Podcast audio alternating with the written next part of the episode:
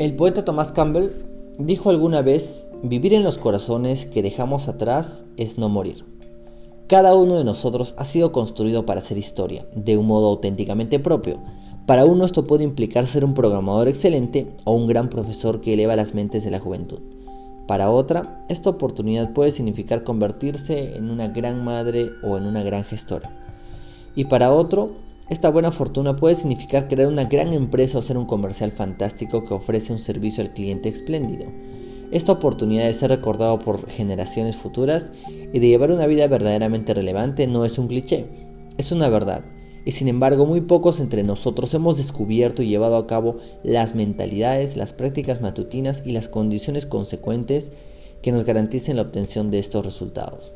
Todos queremos recuperar nuestras habilidades innatas, las que nos permitían tener un talento sobresaliente y una alegría sin límites, y nos liberaban del miedo.